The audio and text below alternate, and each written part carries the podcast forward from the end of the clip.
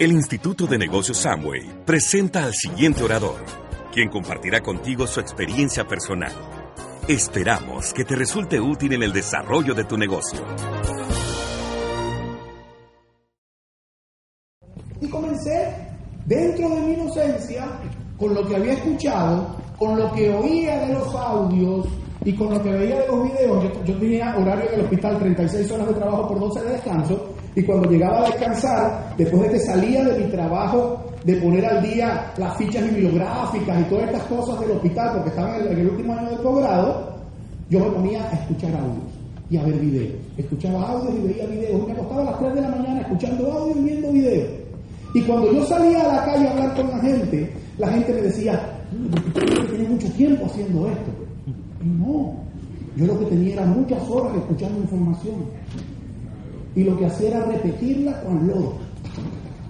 Eso era todo lo que hacía. Ok, recuerdo que mi primer plan fue en Barcelona. Juntamos a los vecinos en la casa de mi abuelita donde yo vivía, juntamos a todos los vecinos, pero lo, juntamos en un corredor. Y ahí juntamos a todos. Yo, yo llegué de Caracas, esa noche era viernes, Lorena me tenía todo el mundo allí y yo doy el plan de negocio. Era viernes en la noche. Mi primer plan en Puerto La Cruz, después de venir de Caracas, de ver toda aquella cosa, no entró nadie. No entró nadie. Y, yo me pongo a revisar y digo, mucho, ¿por qué no entró nadie? En aquel entonces había una agendita negra y me puse a revisar la agendita negra y en la agendita negra decía que se hacían reuniones en las salas de las casas. Y yo dije, tú sabes, uno médico, cardiólogo, imagínate, el cardiólogo es así como metódico, como que todo tiene que ser, tú sabes, perfecto. Entonces yo leo aquí dice, es que aquí está, aquí dice, en la sala de la casa, yo hice esa vaina en el comedor. O sea, no estuvo bien. el, sábado invitamos otra vez, fueron otras personas diferentes, la hicimos en la sala de la casa y entraron todos. Entonces yo dije, mira, funciona, funciona. Ahí decía que era en la sala, yo estaba haciendo algo malo. Para toda esta cuestión, Johanny había eh, viajado a Venezuela, se regresó a los Estados Unidos y mientras estaba en los Estados Unidos, lo único que hacía, además de trabajar, era llamarme tres veces al día. Me llamaba tres veces al día con el solo objetivo de meterme en una convención. Y eso era lo único que me decía, hermano, tienes que ir a una convención, hermano, tú quieres hacer esto en grande, tienes que ir a una convención. Y entonces él se, me promovía la convención, hermano, tienes que ir a la convención, tienes que ir a la convención, tienes que ir a la convención. El punto es que me convence de ir a la convención. Ok, me convence de ir a la convención, la convención no era en Venezuela, había una convención en Bogotá y había una convención en ese noviembre del 98 en República Dominicana. Y resulta y acontece que mi equipo de apoyo viene de la República Dominicana. Y cuando yo, cuando yo conocí el negocio, compartí mucho en mis inicios del negocio con gente de mi equipo, con, con gente de, la organización, con mis offline, pues, con las personas que me ayudaron en el principio a construir este negocio, que son mis amigos, amigos, amigos, como son Ulises y Daisy Félix, que son diamantes fundadores, como son Raúl y Natalia González, que son diamantes ejecutivos fundadores. O sea, esos son, no son nuestros hombres nada más, son nuestros amigos. Yo hablo con Raúl y con Nata y, a lo mejor no nos comunicamos todos los días, pero cada vez que nos vemos, nos vemos con un cariño genuino. Yo le digo a la gente, ¿ustedes saben cómo Raúl González plancha la camisa? Pregúntame a mí, yo te digo. ¿Por qué él dormía en mi casa? La plancha que más más, los demás no ¿Ves? Ulises Ulises y Daisy pasaban las navidades en mi casa porque por situaciones migratorias Daisy no podía viajar a los Estados Unidos y ellos se veían en navidades en mi casa. Entonces, son nuestros amigos. Y ellos nos enseñaron muchísimo al inicio de la construcción del negocio. Con ellos compartimos cantidad, cantidad, cantidad, y son unos seres, unos seres humanos increíbles. Entonces, de ellos aprendimos muchas cosas. Vamos a esa convención en la República Dominicana y y yo me acuerdo que al aeropuerto me va a recibir Raúl. Raúl me va a recibir al aeropuerto. Nosotros habíamos hecho una reservación en un sitio, un hotel que quedaba muy cerca del aeropuerto, esa área se llama Boca Chica, y, Raúl después que me recoge en el aeropuerto me dice, vamos a dejarte en el hotel. Y yo de salir, le digo, no vale, vamos para el centro, conozco a tu esposa, yo no conocía a Natalie, yo conocía a Raúl, Raúl lo conocí en Venezuela, conozco a tu esposa, conozco a tus hijos, esperamos que la gente llegue porque ellos llegaban en un vuelo más tarde, los recogemos en el aeropuerto y ya nos vamos al hotel. Perfecto. Dios me envió de los Estados Unidos a Venezuela para acompañarnos a esa convención. Esa convención iba a Lorena y me llevé a dos más. ¿Por qué? Porque Dios me había dicho, tienes que ir para la convención y te tienes que llevar a Lorena. Y yo no tenía plata. Y tanto dio el cántaro al agua que me convenció fui a la convención. Después que yo le dije que iba para la convención, empezó con el chichón. Pero te tienes que llevar a Lorena, te tienes que llevar a Lorena, te tienes que llevar a Lorena, te tienes que llevar a Lorena. Y yo no entendía por qué. Y él me dice, mira hermano, eso es fácil. A lo mejor tú no tienes dinero para mandar a Diego Fernando y a Jorge para la escuela. Bueno, manda a Jorge nada más y cuando Jorge venga que le enseñe a Diego Fernando lo que aprendió. Y yo lo veía así y decía, tú me estás relajando, ¿verdad? Me dice, no, que es igual. digo, no, no puede ser igual. Hermano, igual. Porque ella no va a entender lo que tú le quieras transmitir. Igual le va a pasar al muchacho, el otro le va a querer explicar y va a vivir en la luna. No va a entender lo que le quiere decir. Así que Lorena tiene que ir a la convención me convenció. Lorena no sabía mucho del negocio, no entendía mucho del negocio. Imagínate, nosotros teníamos tres años separados en los mejores términos. Cuando digo separados en los mejores términos, quiere decir que yo vivía en Caracas haciendo el posgrado y ella vivía en Puerto de la Cruz con mis hijos. ¿Ok? O sea, yo me iba a trabajar, a estudiar y el primer año Volví a la casa después de tres meses, después iba cada mes y medio, el segundo año iba cada 15 días, y en el tercer año es que ya después de, como el cuarto mes es que iba semanalmente, porque estaba preparándome. Y la gente veía eso normal. La gente lo veía normal porque decía, está bien, él está preparándose de la parte profesional porque de eso va vivir. Entonces, cuando tú lo atrapolas al negocio, que dejas a los muchachos solos porque sales a dar plan, tú andas haciendo ciertas cosas, vienen y te caen encima porque, ay, qué padre tan degenerado, hace esto, hace lo otro, y para acá y para allá, y cuando te estás preparando para los posgrados, para la cuestión, no es igual. Es igual. Lo que pasa es que son creencias que la gente tiene aquí arriba que no acaba de cambiar. ¿Sí me explico? Entonces, voy, llegamos a la capital, va saliendo Natalie de su casa y le dice a Raúl, Raúl, ¿qué crees? Llamó Diógenes. El equipo de Venezuela se quedó.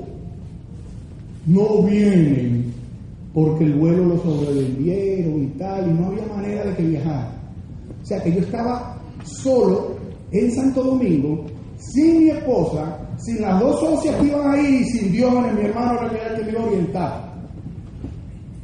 ¿Qué hago? Bueno, Raúl, aquí llamamos por teléfono, hacemos, cancelamos la, reservación del hotel, me quedé durmiendo en el cuarto de los gemelos. O sea, ahí se las ingeniaron. Le aplicó Carnegie en el aeropuerto, ya él tenía un poquito en el negocio, aplicó Carnegie y logró que a, él y a, a, mi esposa y a las dos personas más lo subieran en el primer vuelo del día siguiente a la República Dominicana en una línea distinta a la que se iba. Y llegaron a la convención el domingo. Me decían, es fabuloso ver el reconocimiento de un diamante. Eso generalmente es complicado verlo. A mí me tocó ver el reconocimiento de un diamante en esa convención. Y lo que yo viví allí definitivamente impactó mi vida. Me encantó. Cuando iba de regreso el lunes hacia, hacia el aeropuerto, me decía Raúl, tú ves a todo ese montón de gente que viene bajando, todos ellos van a trabajar. Yo aquí te dejo en el aeropuerto y de aquí nos vamos a compartir a la playa un día con todos los diamantes que estuvieron en la convención y nos vamos a pasar súper bien. Y si tú haces el trabajo en los próximos 90 días que, vas que aprendiste aquí a hacer el fin de semana, tú también vas a vivir ese estilo de vida. Y si te lo soy sincero, él decía esas palabras y eso era como hueco con mi cabeza. Yo no me visualizaba allí, no lo veía. ¿Por qué? porque cuando yo comencé el negocio, yo no lo comencé por mí. Yo comencé el negocio porque yo quería ayudar a mi hermano. Entonces, cada vez que Dios me decía algo, Dios me decía que escuchara audios, Dios me decía que hiciera esto, que hiciera lo otro, la única pregunta, si yo hago eso te ayudo, sí. Si yo hago eso te ayudo, sí. Bueno, A Pepe no le gusta que yo cuente esto porque él cuenta la segunda parte de la historia, él no cuenta la historia original. Pepe es el calvo ese que está ahí. José Cohen. Yo creo que Pepe estuvo en la convención pasada aquí. Ese es mi ovni, el calvo ese. Yo quiero mucho ese calvo. Cuando vuelva a venir, ustedes pregúntenle si era dormido con algún hombre alguna vez y sí, ha dormido conmigo. Sí, ha dormido conmigo. Dormimos espaldas con espaldas en Caracas, cerquita del Domingo Luciano. El viaje en septiembre a Venezuela y tuve la dicha y la bendición de conocerlo y comenzamos a trabajar el negocio. Yo recuerdo que él hace una reunión en la sala de la casa de mis viejos y dice, este equipo necesita... Pepe era plata, pero Pepe parecía un diamante. O sea, lo que él hablaba, como se movía, todo eso era un diamante. Pero era plata. Pero uno no sabía. Entonces él llega y reina a todo el mundo y dice, esta organización necesita tener un plata para que vean el resultado y tal y puntual. Poquito gentica esa que tenía yo ahí. Y la sala de la casa de mi mamá es una sala, otra salita de este lado, la cocina, y entonces están todos allá reunidos en la sala y yo agarro a Lorena así por un brazo y le echo para atrás. Los que saben la historia de Pepe saben que Pepe salió de Cuba en balsa y duró varios días naufragando. Entonces yo agarro a Lorena así por un brazo y la hago para atrás y le digo, mi amor, al calvo es el sol del mar le soy yo el cerebro. A loco. Si nosotros somos 12%, ¿cómo pretende él que al día 15 de septiembre, lo que quedan son 15 días, cómo nosotros no vamos a hacer plata? Ese hombre se le fundó el cerebro, por eso no tiene pelo. Eso le decía yo a Lorena. Pero era no saber. Pero entonces Pepe empezó a inyectarnos creencia. Pepe empezó a inyectarnos sueño empezó a vendernos la posibilidad de vivir en libertad, una libertad que él añoraba con el corazón por el país de donde venía. Y nosotros cometimos un error, un gravísimo error. Le creímos, le creímos. Y nos pusimos a trabajar. Él decía, que se mejera, que se mejera, que se mejera. Y aunque ese no es ese mes, eso es octubre, nosotros lo conocimos en septiembre, eso fue octubre, eso fue en, el, en, el, las Naciones Unidas del Paraíso, ahí nos están reconociendo como nuevo 18%. Y no lo hicimos en octubre, pero en noviembre nosotros calificamos al 21%. Es decir, 90 días después de nosotros haber ido a una convención, 12 productos, así como cuando empecé en Colombia. Y nos pusimos a trabajar. Oye, ¿Entendíamos? No. Pero todo lo hacíamos por inocencia. No entendíamos muchas cosas, pero muchas cosas pasaban. Y la vida empezó a cambiar, la vida empezó a cambiar, nosotros nos empezamos a, sentir como felices, la gente nos veía como diferente y, bueno, empezamos a, a, correr el negocio, califican al mes siguiente Santos y Yoli, me invita Ulises, me, Pepe nos vendió el sueño de ir a un Free Enterprise en Tampa. Fui a Tampa, ese Free Enterprise. Lo que más me impactó era que la tarima de ese Free Enterprise estaba llena de colombianos. Y, yo en la vida aprendí a, asumir y, a hacer retos. Y yo recuerdo que yo veía ese montón de colombianos desfilando con nuevos niveles por esa tarima. Y yo dije, la próxima vez que yo venga un evento de este tipo a los Estados Unidos, esa tarima se va a caer, pero es de venezolanos. Y nos pusimos a trabajar y recuerdo que volví, eso fue en 1999, ese Free Enterprise, no, 1998, el siguiente Free Enterprise fue en, ese fue el de Tampa, después fue el de Orlando, Miami 2000, y en Miami 2000 efectivamente la tarima se estaba cayendo de puros venezolanos, de puros venezolanos. Y allí, en ese, en ese Miami 2000, en ese Miami 2000, en este Miami 2000 nosotros calificamos a FIR. Ahora, ¿por qué calificamos? Porque aunque tú tengas un deseo, eso no cambia nada. La decisión es que cambia todo.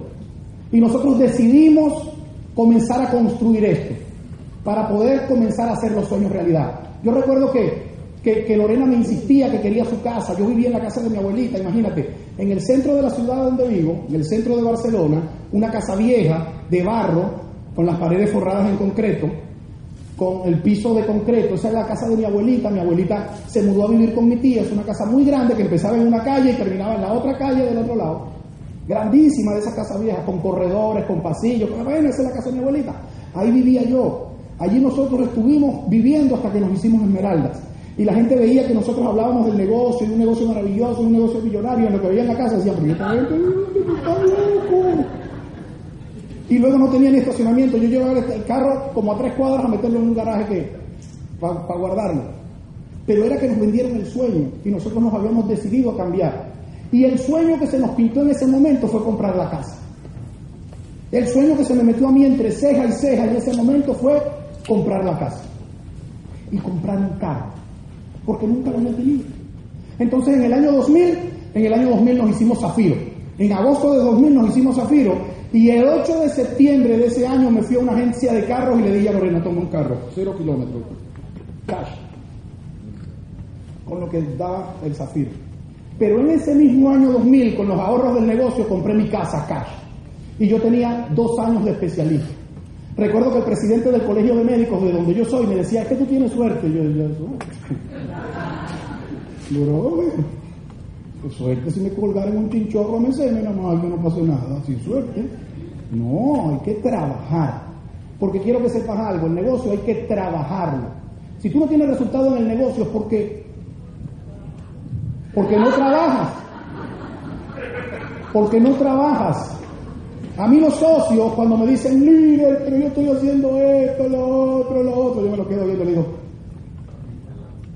Tú, tú, de verdad, tú hiciste una introspección, un análisis. ¿Tú crees que es por eso? Entonces yo los reto, a mí me encanta. Ellos me dicen a veces que yo soy malo, pero, pero es que no es malo, es por el bien de ellos. Es para demostrarles que lo que se están es embasurando el cerebro, que tienen que ganarle la, competencia a la mente. Pues si no, la mente te va, te va a dominar a ti. La mente es la que te va a dominar a ti. En el momento en el momento que tú te haces consciente de lo que tienes en tus manos, tú no puedes permitir que la mente te juegue sucio. Porque la mente es la que te dice que te quedes en la cama y no salgas. La mente es la que te dice que, tienes que postergar. La mente es la que te dice toda esa vaina. Entonces tú tienes que luchar contra ella y tienes que vencerla. En el momento en que tú la vences es porque te haces consciente y sabes. ¿O por qué tú crees, por qué tú crees que un cardiólogo fuma? Si el tipo es letrado, el tipo es erudito, el tipo, el papá de los helados en la electrofisiología, pero se fuma una caja de cigarros. La mente, él no es consciente de que se está matando. No es consciente. Cosas tan sencillas como esas. Vas para el gimnasio y te gastas un realero. El lunes y nada más esa semana y después no. Sabes que lo necesitas, que es por tu salud pero no eres consciente. La mente te gana. Entonces, ¿con quién es la batalla, papita? Con la mente, y la mente no es tuya, papá, la mente, ah, la mente no es tuya. La mente es tuya, no es mía, entonces con ella que tú tienes que pelear. No tienes que pelear con allí, ni tienes que pelear con mi amiga. No tienes que pelear con ellos, tienes que pelear con la mente tuya. Ella. ¿Con quién pasas tu mayor cantidad de tiempo? Con mi esposa, embute con esa de allá arriba, y empiezas a pensar que a pistolar. ¿Qué muchacho? ¿Para qué te cuento? Entonces nos hacemos afir y nos compramos el carro. Nos hacemos afir y nos compramos la casa. Y entonces nos ponemos santos, mi compadre y mi hermana Yolavia. Santos mi compadre, Yolavia es mi hermana. Ok, que siempre me preguntan y nos confunden. Santos mi compadre, Santos y yo nos conocemos desde el año 1983. Desde el año 1983 nos conocemos Santos y yo. Yoladi era la que le hacía las cartas de amor a las novias de Santos. Cuando yo me enteré que Santos y Yoli se iban a casar, yo le dije a mi mamá, ella conoce al personaje tanto como yo. Ella sabe lo que va a hacer. Entonces, ahí no hay secreto, ese es mi hermano, mi cuñado y mi compadre. Entonces, nos pusimos el propósito de que íbamos a calificar todos juntos, y calificamos Zafiro juntos y calificamos Miranda juntos. Pero ese condenado siempre ha tenido una estructura muy buena, y yo sabía que se iba a ser diamante primero que nosotros. Y bueno, se hizo diamante primero que nosotros. Nos hicimos esmeraldas y compramos la casa. De esmeraldas compramos la casa. Y fue un sueño hecho realidad y, como que yo llegué al tope. ¿Por qué? Porque mi sueño era darle esa casa a Lorenzo. Y no, no se la di con la medicina, se la di con los ahorros del negocio. Con lo que yo había guardado en dos años, Yo compré esa casa, cash, con los ahorros del negocio. En Venezuela, cosa complicada de hacer, en una zona residencial cerrada, vigilancia y toda la cosa. Y yo tenía dos años de posgrado. La gente decía, el doctorcito es eso padre. Y casi no me iban pacientes. Después es que empezaron a llegar los pacientes. Ahora, ¿por qué empiezan a llegar los pacientes? Por la actitud del doctorcito. La actitud del doctorcito era distinta a la de los otros médicos. Ahora, ¿por qué esa actitud era distinta a la de los otros médicos? Porque el programa educativo estaba haciendo su trabajo en el cerebro. A mí no me gustaba hablar con la gente. Si tú me quisieras que me sentara en algún lado, yo me sentaba allá atrás al lado de la papelera, que no me viera nadie. Pasar inadvertido, nada, no, no ocasionar problemas. Así era yo. Pero el programa educativo me fue transformando. El programa educativo me fue enseñando. El programa educativo me fue mostrando que yo tenía talentos, pero que no había explotado nunca. Y lo comenzamos a explotar.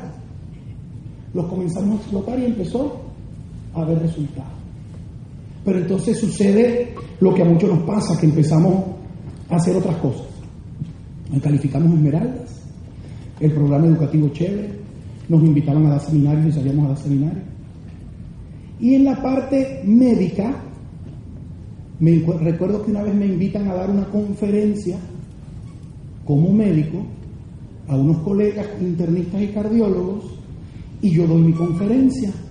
Recuerdo que el podio estaba allá y la mayoría de los médicos cuando dan sus conferencias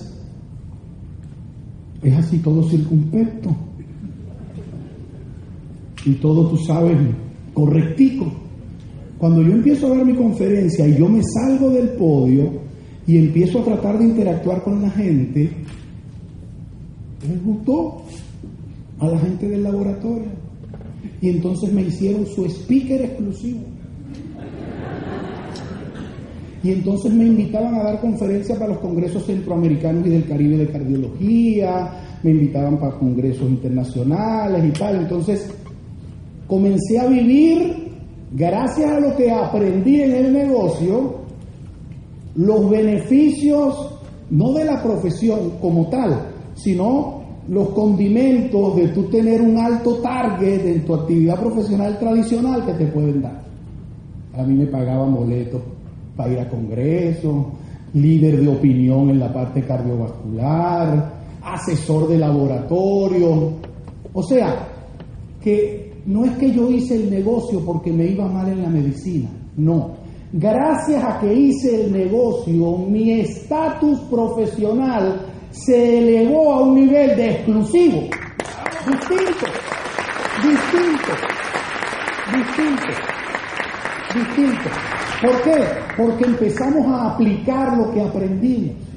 Recuerdo que en el 2005 tomo la decisión de renunciar a la actividad profesional pública y compro acciones en la clínica de mi localidad. Esa clínica ahora mismo tiene 72 años de fundada. Y compré acciones allí. Y cuando compro acciones me ponen de suplente de director de mantenimiento. Ahí estuve un año. Después me dejaron dos años como, como director de mantenimiento. Y cambié toda la estructura de la clínica como director de mantenimiento y me propusieron para que fuera presidente de la junta directiva. Y duré de presidente de esta junta directiva cuatro años. Había médicos ahí que tenían toda la vida. Y decían, pero ¿y este recién llegado? ¿Cómo hizo para estar y lograr eso? Yo que he intentado y he intentado e intentado durante tanto tiempo. Sencillo. Aprendí a aplicar lo que el programa educativo me enseñó. Aprendí a aplicar lo que el programa educativo me enseñó. Entonces, gracias a ese programa educativo, no nada más tuvimos resultados dentro del negocio. Nos acomodamos como esmeralda y empezamos a disfrutar del resultado que la actividad profesional me estaba dando. Muchos pacientes, muchos proyectos en la parte profesional y me iba súper bien, súper bien, súper bien. Pero llega un momento en que uno como que dice, bueno, yo entré a esto para hacerme diamante, no para llegar aquí. Tenemos que hacer otras cosas. Y ya ven que en Venezuela desde hace muchos años pasa mucho, uno invierte mucho tiempo en, mantener, hay, mucha reposición de personas, uno invierte mucho tiempo en, en entrenar a la gente para que la gente entienda. O sea, uno invierte mucho tiempo en eso para poder tener las organizaciones educándose, porque entendemos que es lo más importante. Y, la manteníamos, pero no lo suficiente como para crecer. Y recuerdo que en el año 2000, 2007, 2007 fui yo a Santo Domingo, 2009, en el año 2009 va a la República, va a, Venezuela, al Tigre a darnos un seminario, Ulises Félix. Va Ulises Félix a darnos un seminario. Yo a ese negro lo quiero. Y yo le digo, ¿sabes que yo te quiero? Tenemos que tomar un vinito en Guadalajara y les he hecho el cuento del virito en Guavaberri. En el año 2007, la última vez que yo fui a la República Dominicana, que nos invitaron a conmemorarla a, hacer oratoria, él tenía un Civic blanco. Terminó el seminario, paseamos y al día siguiente me va a buscar al hotel y me llevó a Guavaberri Villa San Claude. Y me paseó por allí y me dijo, ¿tú ves aquella casa que está allá? Cuando Daisy y yo seamos diamantes, esa va a ser nuestra casa. Y yo estaba loco de hacerme diamante porque desde ese 2007 nunca había vuelto a la República Dominicana a hacer nada pero ya ellos eran diamantes y se habían comprado esa casa que él me dijo y vivía allí. Y yo decía, yo tengo que tomarme un vinito allí porque él me vendió el sueño. Él, Raúl, Pepe, ellos fueron los que nos vendieron el sueño de lo que iba, de lo que podíamos construir o lo que podíamos lograr. Entonces, tú tienes que vivir esa recompensa de esas personas porque tú viviste su historia, parte de su historia, y tú viste que fue lo que, lo que los obstáculos que tuvieron que sobrepasar y dónde se encuentran hoy. Entonces Ulises lo invitan a ese seminario y ese condenado dice algo. Él es filósofo dentro, dentro de mí. Dentro de mi creencia está de que el filósofo del equipo nuestro, de, nuestro equipo ascendente, el filósofo ahí son Ulises y Daisy. O sea, Ulises es un apasionado de Don Quijote de la Mancha, el tipo es una cosa impresionante. Entonces Ulises dice en ese seminario, si tú hiciste algo una vez y no lo vuelves a conseguir, era que no te lo merecías. Si tú me preguntas a mí qué más dijo el negro en ese seminario, yo no me acuerdo. A mí lo único que me quedó tatuado en el cuerpo fue, si lograste algo una vez y no lo vuelves a conseguir, era que no lo merecías. Si lograste alguna vez y no lo vuelves a conseguir, era que no lo merecías. Si lograste alguna vez y no lo vuelves a conseguir, era que no lo merecías. Si lograste alguna vez y no lo vuelves a conseguir, era que no lo merecías. Y esa vaina me taladraba el cerebro. Me volvía loco. Y me daba pena llamarlo porque yo sabía que me iba a decir, si lograste algo una vez y no lo vuelves a conseguir, era que no te lo merecías. ¿Y qué hicimos? Dejamos de, de decir que hacíamos y nos pusimos realmente a hacer. Porque cuando tú haces, muchachos, las cosas pasan. Hay un libro bien bonito que yo se lo, se los recomiendo mucho, se llama Soñar o no soñar, de, de los Müller.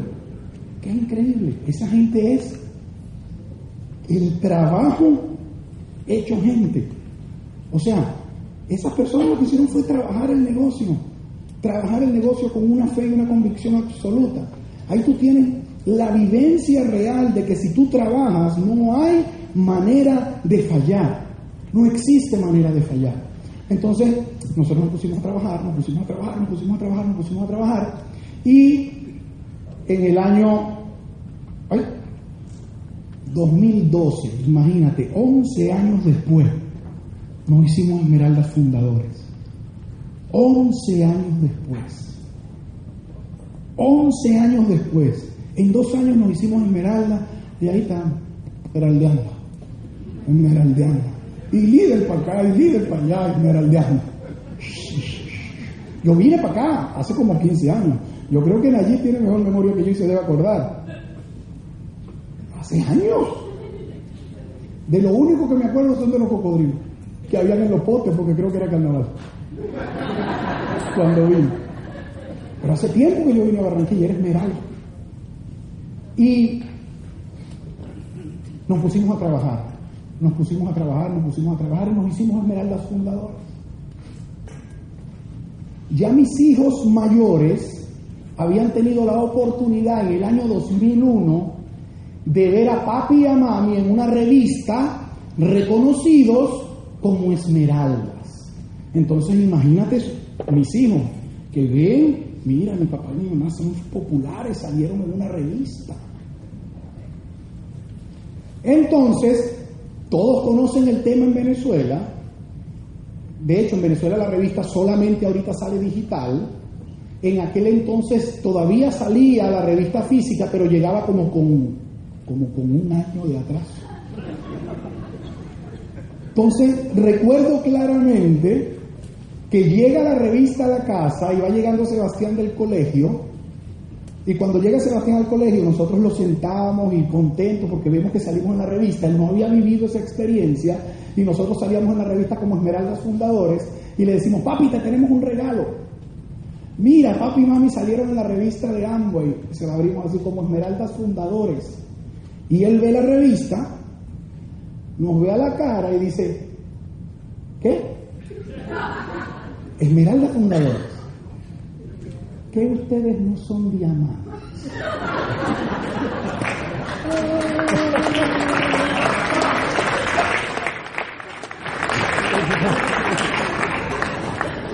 Gancho al hígado. Y quiero que sepas algo. Yo siempre, como les mencioné anteriormente, he sido un tipo de retos. A mí siempre me preguntaba la gente, bueno Diego, ¿y tú para cuándo? Diego y esto, porque veían gente del equipo y nos veían en los viajes y tal. Y bueno, y tú esto y tú lo otro. ¿Sabes lo que yo decía? Estamos en el camino. Estamos trabajando para eso. Estamos haciendo. Eso era lo que yo decía. Yo nunca ponía una fecha. Jamás puse una fecha. ¿Por qué? Porque a mí mi papá me enseñó que habría que honrar la palabra. Y yo soy de las personas el que me conoce, que me conoce, me conoce, a lo mejor yo no te firmo nada. Pero si yo te digo que yo voy, brother, júrelo. No importa que se haya muerto quien se haya muerto.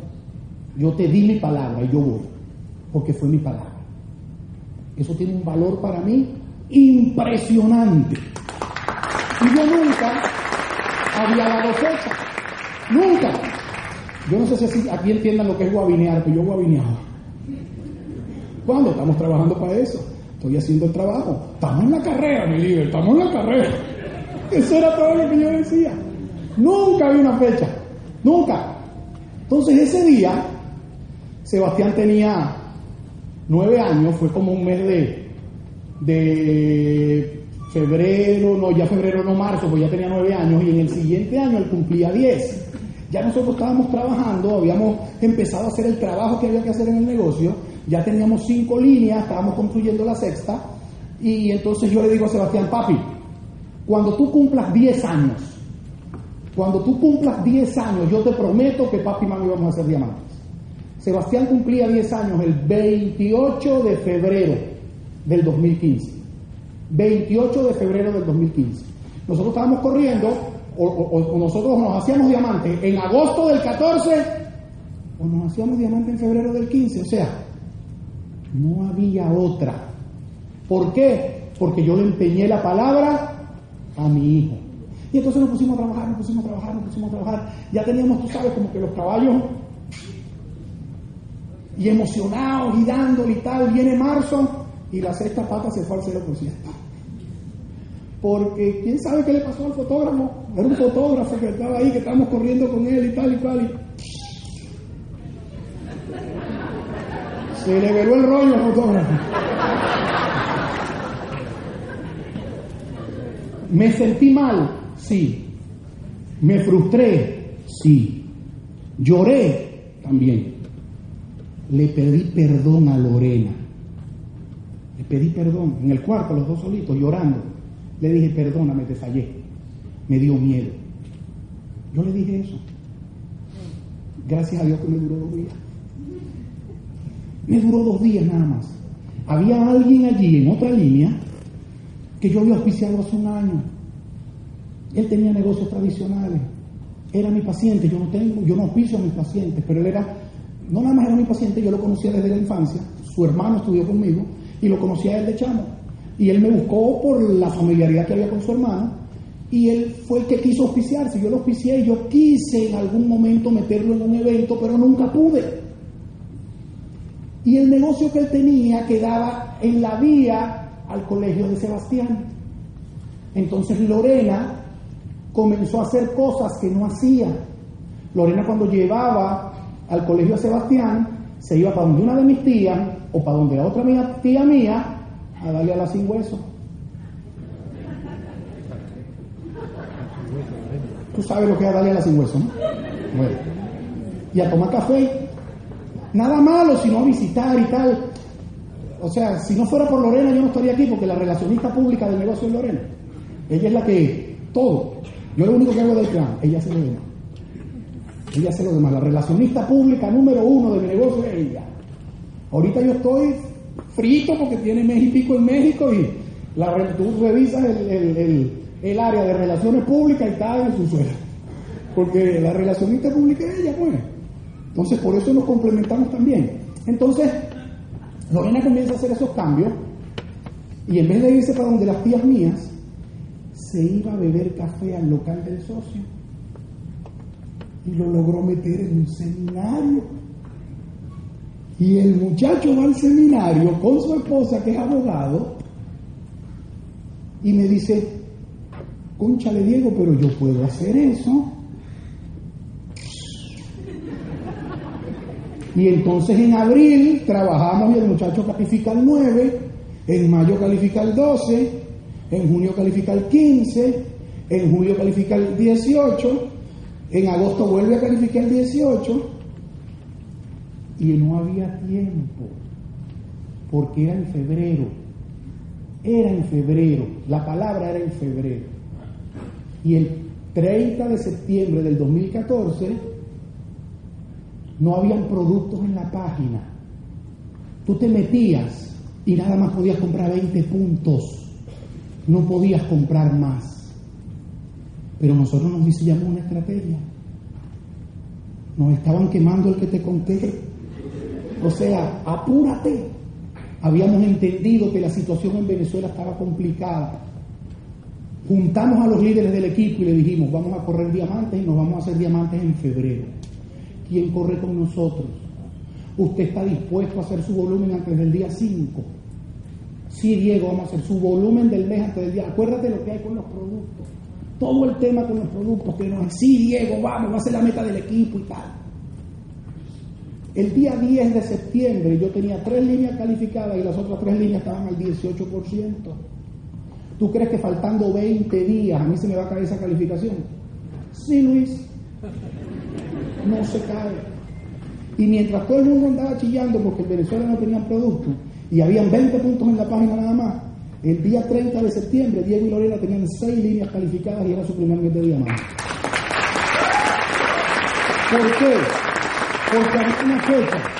Pero esa fecha, y eso te voy a ahondar un poco más en la segunda parte, cuando hable de metas, porque estamos en un momento coyuntural interesante, esa meta no nada más tiene que tener fecha, esa meta tiene que tener imagen. El cerebro no piensa en números. El 28 de febrero a mí no me decía nada, pero la cara de Sebastián me lo decía todo. El 28 de febrero no me decía nada, pero la cara de mi hijo sí. Y si yo el 28 de febrero, que era el día de su cumpleaños, yo no le daba de regalo el que fuésemos diamante, ¿cuál era la cara que yo iba a ver de mi hijo? ¿Iba a ser una cara de frustración o iba a ser una cara de alegría y felicidad? Entonces eso era lo que a mí me atormentaba. Entonces tú tienes que poner una fecha límite. yo le digo una fecha de caducidad impostergable. O sea que es, es ese día, es ese día o te mueres. Punto. O sea, no puedes negociarlo, pero lo tienes que aliar a una imagen, a una imagen que sea emocional. Cuando tú logras eso, es automático. Empiezas a correr increíblemente. A nosotros nos pasó y empezamos a correr. Y el 28 de febrero, gracias a una decisión congruente y comprometida, el 28 de febrero nos hicimos diamantes. 28 de febrero. Nos hacen el reconocimiento en el poliedro. Habían 5 o 6 mil personas en el poliedro. Yo recuerdo que entró Sebastián al poliedro y vio el poliedro lleno y se asustó. Él quería hablar ahí, dijo, no papi, yo no voy a hablar. digo, como no dijo, no, no, no, no. Entonces, nos presentan, entramos, mi compadre me abraza, todo el equipo de Diamantes de Venezuela nos abraza, nos da la bienvenida, y Lorena empieza a hablar, y da el agradecimiento y tal y cual. Cuando Lorena se voltea, yo la veo y le digo que le dé el micrófono a Sebastián. Sebastián se puso así blanco como esa cosa. Pero el niño agarra el micrófono, 10 años, da dos pasos adelante y hace un agradecimiento de 3 minutos sin parar. Yo decía, viene 10 años. Yo a los 10 años me decían que dijera algo y me iba a esconder abajo de la cama. Te pregunto, ¿qué dinero paga eso? ¿Qué dinero puede pagar eso? Eso no tiene valor económico. Ahora, en el contrato que tú firmaste, dice que tú vas a vivir esa experiencia. Dice que tú vas a vivir esas bendiciones. Dice que tú vas a tener la oportunidad y la posibilidad real de convertirte a ti y a tu familia en un ciudadano de primera. Eso lo dice. No. Entonces quédate el tiempo suficiente, papito. Quédate el tiempo suficiente. Es todo lo que tiene que pasar. Eso sí, quédate haciendo. No te quedes amarrando la perra. O sea, quédate haciendo, quédate haciendo. Y a partir de Diamante la vida cambia, la vida cambia, te empiezan a invitar. Yo me acuerdo que nos hicieron el reconocimiento de Diamante en los Estados Unidos y después de, que Pepe nos hizo una cosa ahí extraordinaria, Pepe se volvió loco, la tapa el cerebro, se le volvió al calvo ese con nosotros ahí de Diamante. Estaba feliz. Entonces cuando me, me abraza al final me dice, Lorena no te dejo hablar, así que el orador de la próxima convención vas a ser tú. Y en julio, el, reconocimiento fue en marzo, en julio era la siguiente convención, y esa fue esa convención. Estábamos ahí con Mario Rodríguez hablando. En mi vida fue la una convención. Y empezaron a hacerse los sueños realidad. Nos invitaron Ulises y Daisy y me fui al sitio preferido de nosotros en la República Dominicana cuando vamos con él. Después que salimos a Guavaberry, vamos un poquito más allá a, creo que San Pedro de Macorís, cerquita de San Pedro, en República Dominicana, y nos vamos a ese sitio y comemos langosta, y tomamos vinito y empezamos a hablar y nos empezamos a acordar del año 98 y del año 99, cuando Ulises se estaba comiendo un cable y él me vendió un sueño y yo no sabía que se estaba comiendo un cable. Porque yo no sabía. Él me vendía el sueño, me vendía, me vendía lo que íbamos a vivir, lo que íbamos a soñar y él no tenía nada. Pero lo vendió bien. Y ahí lo recordábamos y lo disfrutábamos. Y luego nos invitan a Virginia, a una mujer emprendedora y luchadora como es Flor y su esposo William. Ellos son del equipo de Ulises. Yo me acuerdo que ella me llevó un tour. Cuando fui, yo era plata y Ulises me llevó a pasear para allá, a una, una hoja, imagínate, fui a una junta para allá. Y Ulises me lleva a pasear por, por, Washington, me lleva para los museos de Washington y Flor me llevó, te voy a llevar a hacer tour para el cementerio. A la tumba de Kennedy, los gringos son ordenados hasta para el cementerio, todas las una cosa increíble. Entonces me dijo que iba a ir a, a, a darle un seminario a su equipo y le di un seminario a su equipo hice mi sueño realidad de ir al, Yankee Stadium, porque a pesar de que había ido a, Nueva York, las veces que iba a Nueva York, los Yankees estaban jugando en la Florida con Tampa. O los Mets estaban jugando en la Florida con los Marlins. Y no podía yo estar en el Yankee Stadium viendo lo que me apasiona, que es el béisbol. A mí me encanta el béisbol. Cuando yo estaba estudiando mi carrera de, de medicina en la universidad, yo jugaba béisbol en la universidad. Y mis compañeros me decían que yo era un Grandes Ligas frustrado. Y yo les decía, frustrado nada, yo quería ser médico. Si hubiese querido ser Grandes Ligas, hubiese sido Grandes Ligas. Pero yo quise ser médico. Pero me encanta el béisbol. Me apasiona el béisbol. Me fascina el béisbol. Ok, compartimos con los hijos, mira el viaje a Orlando, donde nos hacen reconocimiento de diamante y ese año nos quedamos en familia y nos fuimos a esquiar en las montañas. Nos fuimos a esquiar en las montañas, nos pasamos súper bien y esta que está aquí es la nueva integrante de la familia, esa es Bárbara. Yo no sé a quién salió romántico ese hijo mío. Él estaba esperando que nevara. El primero de enero nevó. Tenían como un complot ahí todo extraño.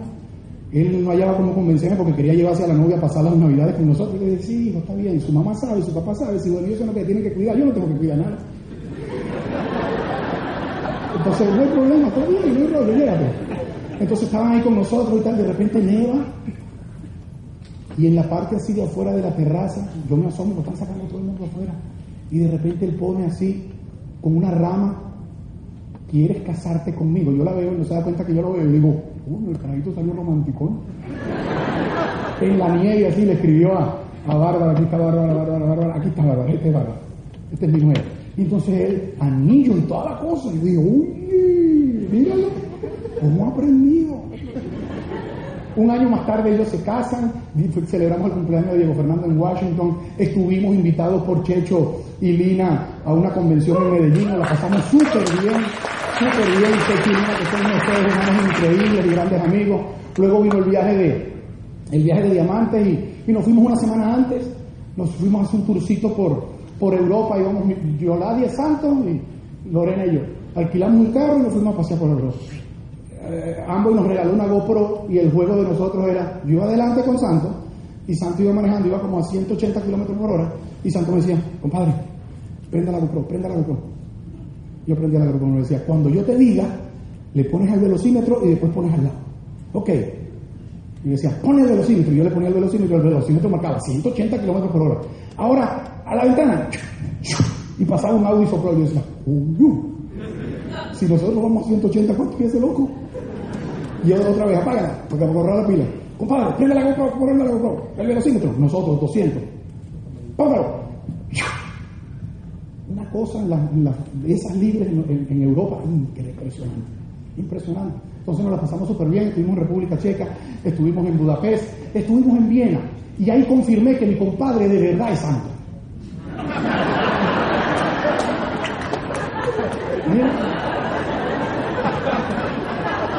No veo el que O comprobé. Yo tomé la foto, no me había dado cuenta.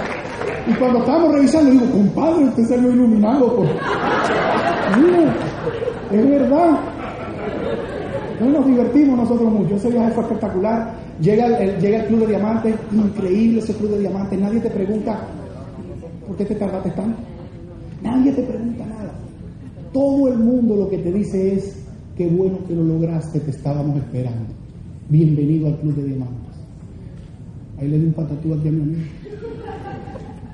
Lo bueno era que tenía su cardiólogo a la mano derecha. Pero estaba bien, nos la pasamos rico. Cuando fuimos a hacer el, tour ese que caminamos por la ciudad perdida y todo eso, y tú me veías caer allí, ¿estás bien? ¿Estás bien? Porque nos protegemos todos, somos panas. Somos panas y compartimos. Entonces la vida cambia, increíble cuando iba a hacer el reconocimiento, no se me olvida, eso me quedó marcado, pero marcado, y es estamos en la fila, detrás en la muralla por donde nos dijo la, la muchacha que, que era nuestra guía, que nada más por allí pasaban los emperadores, los presidentes y no sé qué más. Entonces con alfombra roja y todo, estamos nosotros esperando que nos llamen. De los diamantes, los últimos que llamaron fuimos nosotros, Número uno, porque éramos de Venezuela y porque fuimos los únicos diamantes de Venezuela ese año. Y pasa Nibardo, que está ahora mismo en Bogotá, agradeciéndonos a todos. Él estaba siendo reconocido como diamante ejecutivo y él pasó uno a uno agradeciéndonos a todos por el trabajo que habíamos hecho. Una cosa impresionante. Y a mí entonces me hice levantar los pelos así del cuerpo y decía, ¿qué es esto? Esto es una maravilla. Esto es una bendición. Y entonces nos llaman y pasamos por ahí como nuevos diamantes. Y lo más interesante es saber que tú pudiste lograr el objetivo que te habías propuesto. Pero más importante aún es que todo está por hacer, que no ha pasado nada. Que en Venezuela, a pesar de las circunstancias y las situaciones, el año pasado calificaron siete nuevos diamantes y un diamante ejecutivo. Ahora mismo hay un montón, hay, creo que hay tres nuevos diamantes calificando. Hay como 17 esmeraldas calificando nuevos. Habemos un montón de diamantes recalificados para Las Vegas. Y la gente dice que en Venezuela el mundo se va a acabar. Lo que pasa es que en Venezuela el negocio mutó. Nosotros tenemos que volvernos creativos. Y no te voy a hablar del negocio en Venezuela, pero te voy a decir en la segunda parte ¿Qué tuvimos nosotros que hacer? ¿Cómo nosotros nos tuvimos que reinventar para poder construir el negocio que tenemos? Agradezco grandemente al programa educativo, porque ese programa educativo es transformador, ese programa educativo es coherente, ese programa educativo es humanista y apalancado en ese programa educativo, que además es continuo, es lo que nos permite a nosotros cambiar a la gente. Y nosotros lo que estamos haciendo como organización en Venezuela es cambiar a la gente. porque a nosotros nos dañaron el coco en ese país. Entonces tenemos una labor ardua que hacer. Entonces la vida te cambia y ahora soy abuelito. Ahora soy abuelito, acércala. Ese Jorge, mi segundo hijo, te voy a contar una, anécdota de Jorge que me quedan 15 segundos. De los, Sebastián dice que él se va a hacer diamante a los 18. Tú ves su Instagram, el chamito tiene casi 5.000 seguidores y si tú te lees uno de él, se te explota el cerebro. Uno de lo que él escribe. O sea, tú dices, y este carajito tiene 13 años, ¿cómo escribe eso? Léelo porque tú ves. Jorge nunca quiso ser el negocio. ¿Por qué? Porque él decía que no le gustaba andar atrás la gente. Él se va a los Estados Unidos, comienza a trabajar, tuvo un par de veces viviendo con mi hermano, yo le dije, eh, eh, yo no lo quiero con su tío, busque dónde vivir. Y ve un sitio donde están rentando. Y va a ese sitio y ve a una señora y la señora le muestra el apartamento. El apartamento, cuando, ella, cuando él entra al apartamento, oh sorpresa, el apartamento estaba lleno de productos de Amway. Y él ve ese apartamento lleno de productos de Amway y dice, ay, ¿y usted hace Amway? Y la señora le dice, no, mi hijo en la República Dominicana es diamante fundador. Jorge le dice en República Dominicana, él no hace el negocio, pero él entiende. Dicen, ¿verdad? ¿Y cómo se llama su hijo? Raúl González. Él tiene las orejitas así. Si, ay, yo conozco a su hijo. Al día siguiente Jorge me llama y me dice, papá, ¿qué tengo que hacer para empezar el negocio en los Estados Unidos? Algo debe haber visto, ¿verdad? Algo debe haber visto. Entonces allí le presento a Camila. Camila, Camila tiene cuatro meses y es la que no tiene ahorita loquitas. ¿Por qué? Porque Lorena tenía tres príncipes en su casa, bueno, dos príncipes y un rey, el rey digo, tres príncipes y un rey, el rey soy yo. Y no teníamos sino a Lorena, que era la reina, ahora la reina tiene una princesita, que es Camilita, y estamos felices con Camilita. Así que ojalá algo de lo que hayamos podido decir esta tarde les haya ayudado. Nos vamos a ver en un ratito de qué fue lo que hicimos en Venezuela, qué es lo que estamos haciendo en Venezuela, ¿ok?